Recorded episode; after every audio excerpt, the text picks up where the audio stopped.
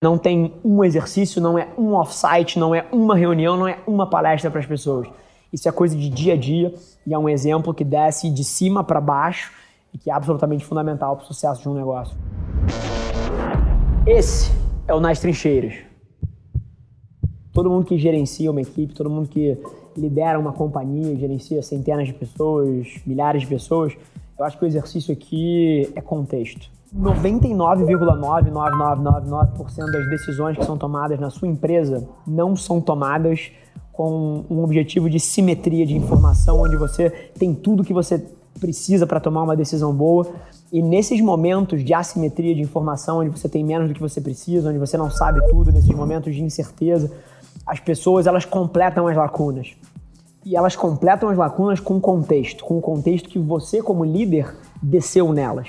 Então, pô, exercícios de visão como esse aqui, onde você pede para todo mundo trazer uma manchete de jornal dizendo, porra, para onde a gente está indo, como é que seria a manchete de daqui a três anos, daqui a cinco anos.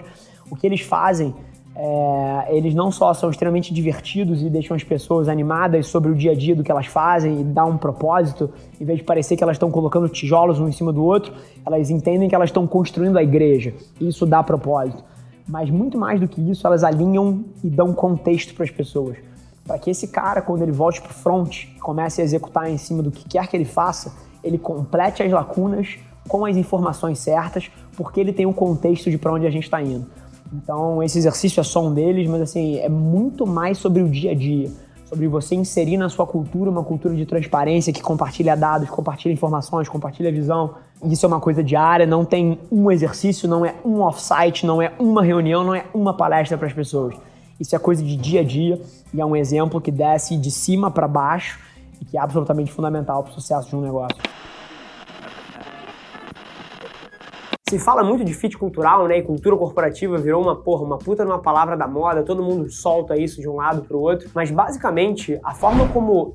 E assim, eu não acho que a palavra não seja lidar mas seja gerenciar uma equipe tão multidisciplinar, onde você tem pessoas pô, com opções de vida diferentes, ambições de vida diferentes, escolhas de vida diferentes, e você precisa ter um ecossistema onde aqui dentro elas trabalham por um propósito único. Então, basicamente, a minha visão desse tema é investir tempo para encontrar as melhores pessoas, não só na hora de atração, mas também aqui dentro conseguir separar o joio do trigo, basicamente entendendo quem de fato respeita os valores que a gente acredita. A gente aqui na agência tem sete valores, defende os valores internamente e esse tipo de coisa ele é observado no dia a dia, assim, não tem mistério. Se você lidera uma empresa e você não consegue olhar para sua equipe e falar: esse cara aqui é um representante perfeito da minha cultura, essa pessoa aqui não tanto, é porque nem você sabe qual é a cultura que você quer construir. Então, assim, a minha visão não é lidar com fit cultural, é imprimir a cultura que eu acredito em quem está aqui dentro. E a maneira que você faz isso é basicamente recompensando e punindo as pessoas dentro do seu ecossistema de acordo com o que você diz que defende. Não tem fórmula de bolo. E qualquer coisa que seja pontual, exemplo, ah, vou institucionalizar uma avaliação semestral, uma avaliação anual e uma vez por ano eu vou olhar o que as pessoas estão fazendo? Esquece. Feedback é para ser dado em tempo real, em loops, ciclos de iterações super curtos, com base na execução do dia a dia, com base no que acontece e como você responde. Então, assim, avaliar a performance das pessoas, qualquer gestor deve sempre estar não só avaliando, mas como dando coaching, ensinando, mentorando as pessoas com base diária, feedback você dá nas trincheiras do dia a dia. O que você pode sim é ter períodos onde você força a formalização disso, até porque se você quer escalar uma empresa, você não pode escalar uma empresa com base no boca a boca na opinião das pessoas. Você tem que escalar através de processos. E aí, eventualmente, você pode criar momentos onde, por exemplo, as pessoas dentro da empresa se avaliam, avaliam umas às outras dentro de valores e eu vou falar o que a gente faz aqui, tá? Aqui dentro a avaliação é 100% sigilosa, onde todo mundo avalia as pessoas com quem trabalha, se avalia e avalia o seu gestor. 100% sigiloso, as únicas pessoas que têm acesso a isso são as pessoas de recursos humanos. Então, não existe dedo, as pessoas não precisam ter medo de sentar o pau num colega que tá fazendo merda, não precisam ter medo de valorizar alguém e ser percebido como um pela-saco. Então, assim, é uma coisa que traz um nível de transparência. E se você tem a cultura certa na galera, a galera usa de fato isso para expulsar os maus elementos e evidenciar os maus elementos e para ressaltar quem tá fazendo um puta trabalho e quem soma para a equipe. Então, o que você pode fazer são coisas como avaliações periódicas entre os pares, principalmente também das pessoas para os seus gestores, porque se você quer crescer uma empresa, é fundamental que você saiba encontrar quem são os melhores gestores para que você possa dar cada vez mais projetos, cada vez mais pista para essas pessoas, e isso vem do bottom up, não do top down. Porque tem muito gestor que beija para cima e chuta para baixo.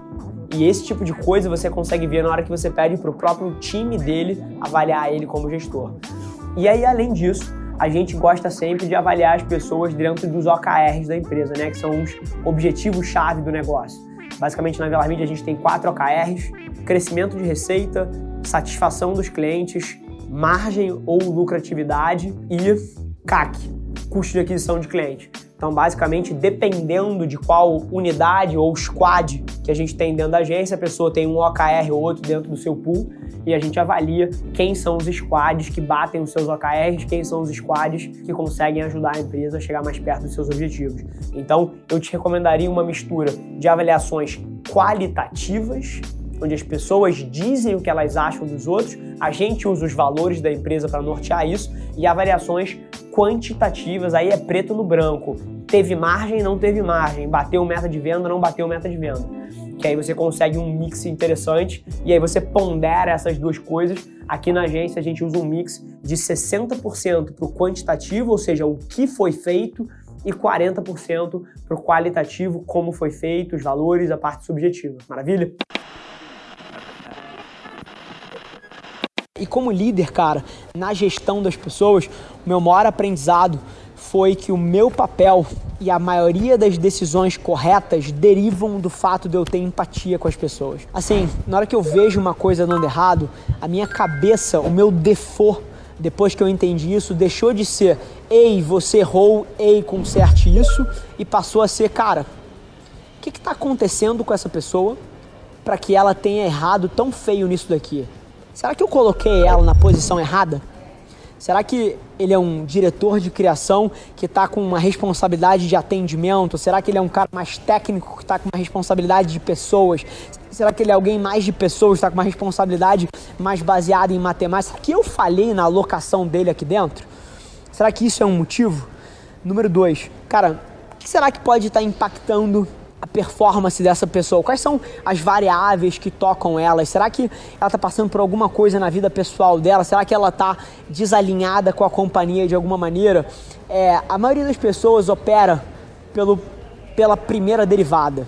Porra, tem um problema, conserte o problema. Eu só gerencio pessoas e só opero a empresa pela terceira, pela quarta, pela quinta derivadas. Que é aí que você chega na raiz das coisas. Então, esse é o principal aprendizado que eu traria sobre gente. Nunca pare na primeira derivada, que é o fulano errou. Sempre vá para a terceira, para a quarta, para a quinta, para a sexta derivada, para chegar nas causas raízes, para chegar nos motores internos das pessoas. Porque, por exemplo, se o João não está se dedicando aqui dentro, é porque, cara, provavelmente ele não está conectado com a missão. E eu tenho que resolver isso, eu não tenho que chamar a atenção da performance dele. Então, assim, nunca pare na primeira derivada, porque as pessoas, os seres humanos são muito mais profundos do que a sua primeira conclusão. Então sempre vá para a terceira, para a quarta, para a quinta derivada, porque é ali que você vai achar o ouro em cima do qual você precisa agir como líder. Esse foi mais um episódio da nossa experiência em áudio. E como eu já falei, eu adoraria saber que você está gostando do que a gente está compartilhando por aqui. Então não esquece, se você está tirando valor desse conteúdo, isso significar o um mundo para mim, que você tirasse um print da sua tela, postasse no Stories me marcando e aproveita para ir na sua plataforma favorita também e deixar um rating de cinco estrelas e um comentário lá, ajudando a gente a construir essa comunidade tão vibrante que move o Brasil para frente através do empreendedorismo e que fala desse Brasil que dá certo. É um prazer ter vocês comigo e a gente se vê no próximo episódio do podcast.